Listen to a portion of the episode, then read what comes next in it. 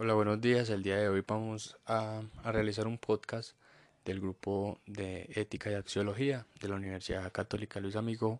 El grupo está conformado por David Vélez, Yelitza, Eliana y Alejandra. Eh, tocaremos un tema eh, que es bastante eh, amplio en, nuestro país, como lo es el aborto. Eh, ya que eh, Colombia se caracteriza por ser un, país muy católico y eh, su mentalidad es muy cerrada. Entonces, en este caso, tocaremos este tema en compañía de, de Yelitza, que es nuestra profesional en el tema. Bueno, a continuación explicaremos la dinámica de este podcast, que el cual consiste en, en realizar una serie de preguntas a nuestra profesional Yelitza ella contestará de acuerdo a su experiencia personal y a su experiencia laboral. Entonces iniciamos con la primera pregunta. Yelitza, ¿estás de acuerdo con el aborto legal? Sí, porque las mujeres no correrían el riesgo de enfermarse o quizás morirse a causa de un mal procedimiento externo. La legalidad garantiza la salud de las mujeres. El aborto no puede estar en el Código Penal, sino como recurso de salud pública. Qué bueno, Yelitza. Eh, vemos que esta es una opinión muy personal tuya y ya procederemos a realizar la, la siguiente pregunta. ¿Debería ser el aborto decisión única de la mujer? Sí, porque no se puede minimizar las decisiones de las mujeres, la vida y el cuerpo de las mismas. Es muy importante la autonomía reproductiva, no es como sacarse una uña enterrada. Tiene que ver con la capacidad de decidir cuándo se quiere ser madre y cuándo no. Estoy, total, estoy totalmente de acuerdo contigo, Yelitza. Esta es una decisión que debe tomar cada mujer. Para ello, deben evaluar su capacidad de emprender este rol y estar completamente seguras de la decisión que tomen. Aunque la Biblia enseña sobre los pecados mortales y morales, la Biblia nos dice que María Inmaculada concibió por obra y gracia del Espíritu Santo y que por lo tanto el tema de la maternidad es sagrado, que si pensamos en eso estamos en contra de lo que nos han dicho siempre en nuestra relación.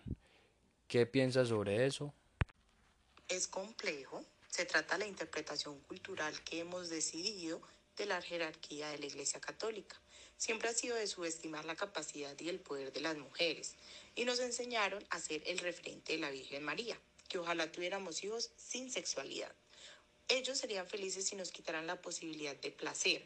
Eso viene de generaciones en generaciones y por ende han satanizado la sexualidad. Están de acuerdo con la reproducción, pero no con el método de reproducción natural.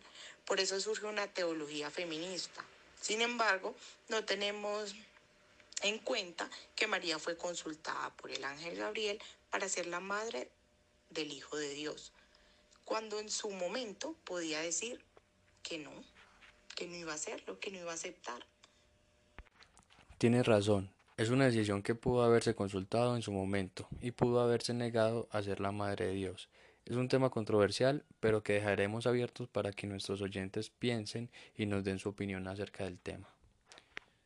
Bueno, ahora quiero hacerte otra pregunta. ¿Qué piensas tú sobre el aborto a los seis meses?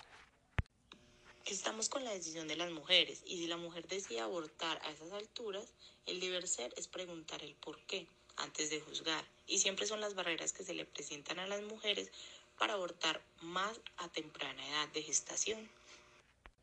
Es perfecto, Yelisa. A ver, eh, yo, yo he visto que varias mujeres han sido juzgadas eh, en el momento de que tomen esta decisión. ¿Cómo lograr o intentar lograr tener un punto medio en esta discusión? ¿Cómo lograr que no se satanice a quienes toman la decisión de abortar? Es difícil llegar a un acuerdo, pero la democracia es el punto medio, ya que de allí parte la garantía de los derechos de los ciudadanos.